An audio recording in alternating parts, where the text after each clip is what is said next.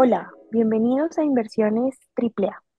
Este es el podcast donde vamos a descubrir secretos del mercado de capitales y vamos a dar herramientas para tomar decisiones financieras inteligentes. Eh, voy a ser el anfitrión o anfitriona. Yo soy Alexandra Rizo y estoy emocionada de llevarlos en este viaje hacia el mundo de las inversiones. Eh, bueno, estamos con Carlitos Vergara, Alejo Manco y Angeriza. Em, nosotros hemos decidido hacer un portafolio y pues aquí queremos conversar sobre el tema. Eh, vamos a tener una charla con expertos en inversiones y analizaremos las estrategias de inversión que nos han sido exitosas. Em, no sé si Alejito quiera compartirnos algo de su experiencia. Alex, muchas gracias por tu invitación. A Carlos y Angie, un saludo.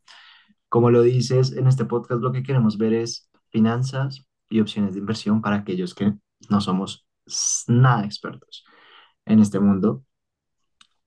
Nosotros partimos de un perfil de inversión muy conservador. Somos un grupo que si bien tiene ciertos recursos, lo último que quiere es estar pendiente de rentabilidades diarias, de cambios en el mercado, porque reconocemos que tenemos un estilo de vida que no nos permite estar pendientes de esto. Y es aquí en donde surgen diferentes iniciativas de inversión que nos permiten poder administrar nuestros recursos de manera menos demandante, pero que tomando decisiones un poco orientadas a largo plazo nos permiten garantizar o visualizar cierta rentabilidad que eh, es mucho mayor que dejar nuestra plata en el banco, en una cuenta de ahorros o en otros productos como lo pueden ser un CDTs, que actualmente si bien tienen tasas eh, de rentabilidad más altas que en el pasado, pues pueden que en el futuro bajen. Con esto entonces, lo primero que yo diría es a Carlos que nos cuente un poco cómo deberíamos nosotros empezar a, a, a, a identificar en qué invertir y por qué. Gracias, Alejandro. Pues si bien somos un grupo de inversionistas conservadores, no nos fuimos por una línea muy conservadora de inversión, al revés. Eh, pudimos analizar muchas empresas, entre esas la de los vicios, eh, y a partir de ciertas dinámicas del mercado, ver cómo avanzaba, los, las subidas y bajadas del mismo, pero como mencionaba Alejandro, desde una perspectiva pues no tan, no sé, directa o diaria, más bien pues pudimos verificar, por ejemplo, a partir de información pública, situaciones como la que sucede en los bancos. Eh, como pasó recientemente a raíz de ciertas dinámicas de mercado, como es la inflación, la incertidumbre, bancos en Estados Unidos como el Silicon Valley eh, tuvieron problemas generando pues una caída en el mercado y pues una suerte de temor en el sistema financiero. Entonces esto nos permitió, por ejemplo, aproximarnos a los cortos en este tipo de industria aprovechando precisamente estas caídas.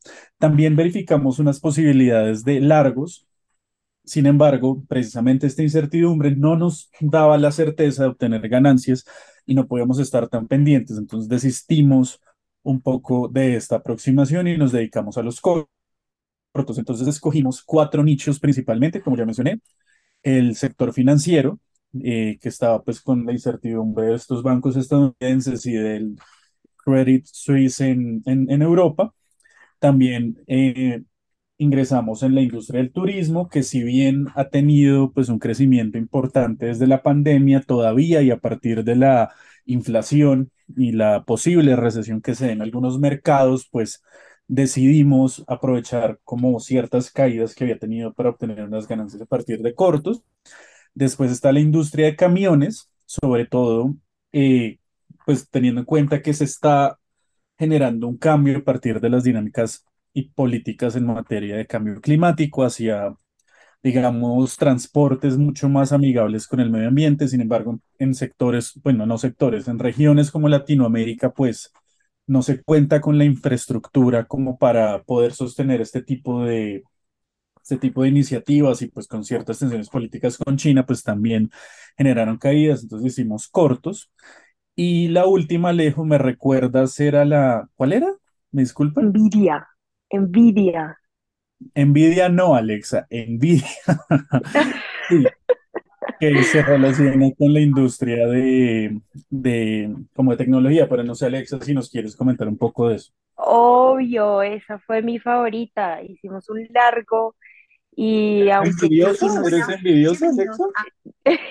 quisimos ser súper arriesgados con Nvidia y creo que tuvimos varios puntos claves en cuenta y es que en este momento eh, la industria tecnológica tiene un liderazgo súper importante eh, y esta empresa en particular está siendo reconocida como una de las principales en ese campo tecnológico y de inteligencia artificial.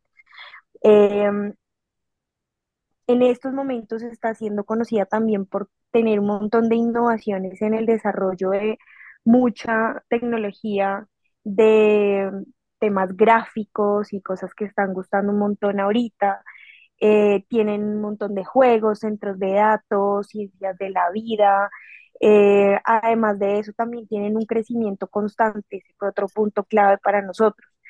La empresa pues ha experimentado un crecimiento los últimos años y ha demostrado tener una capacidad para adaptarse a todos los cambios. El tercer punto clave que yo creo que ha sido importante en la empresa es que diversifican sus productos. Entonces ahora no solamente tienen el tema de la inteligencia artificial, sino que se metieron con las consolas de videojuegos. Y pues yo que tengo hijos, créanme que esa vaina es el negocio de la vida.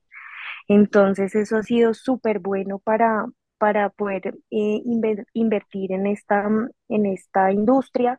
Y lo otro es que también eh, ustedes saben que se ha puesto de moda todo el tema de la inteligencia artificial eh, y eso pues ha como repotenciado esta, esta empresa y los ha puesto de primeros siempre y los ha puesto a crecer rápidamente. Y lo otro y lo último que me parece lo más importante es que en- Nvidia ha sido un socio de confianza.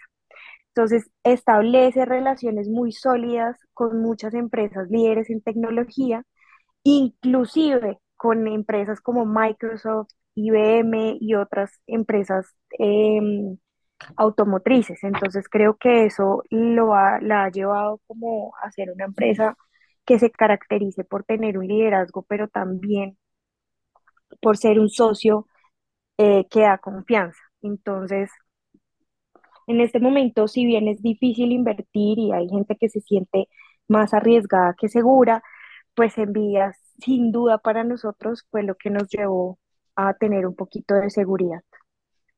Me encanta, me encanta. Tips de una madre moderna inversionista, ¿cierto, Alejo?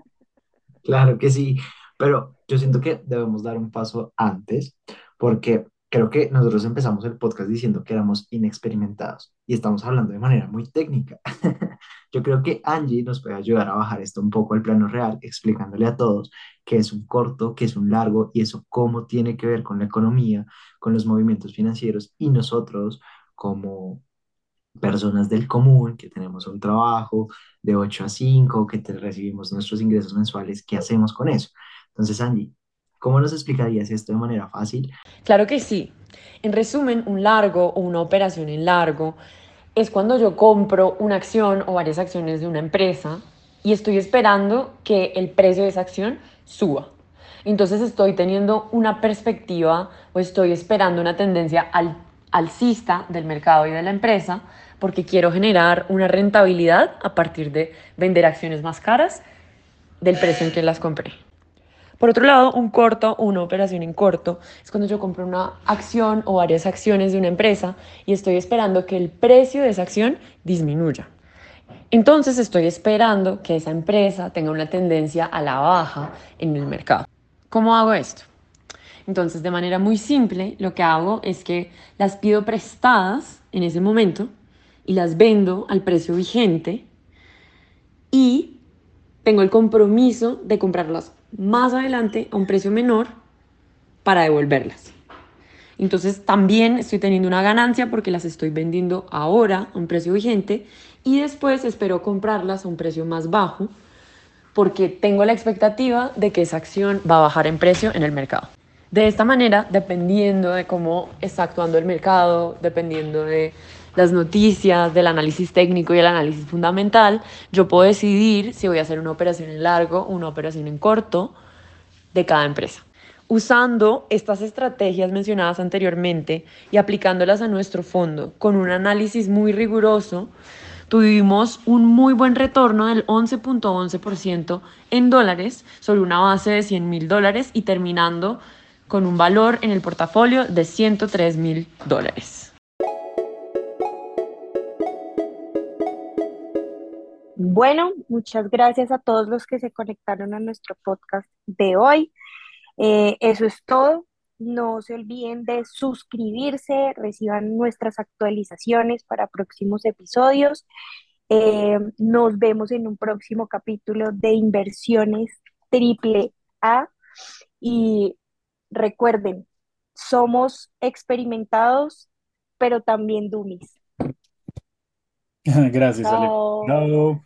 Chao. Chao.